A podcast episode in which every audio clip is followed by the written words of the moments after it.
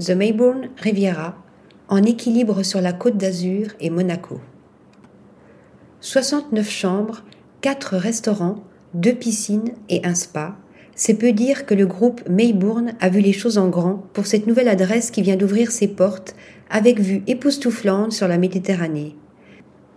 Si le bâtiment est signé Jean-Michel Wilmot, ce sont les designers Pierre Jovanovic et le BOS Studio qui en ont imaginé la décoration intérieure en s'inspirant de l'histoire artistique de la région.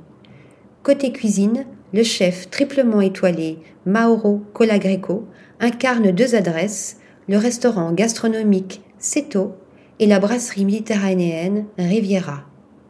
Article rédigé par Delphine Lefebvre.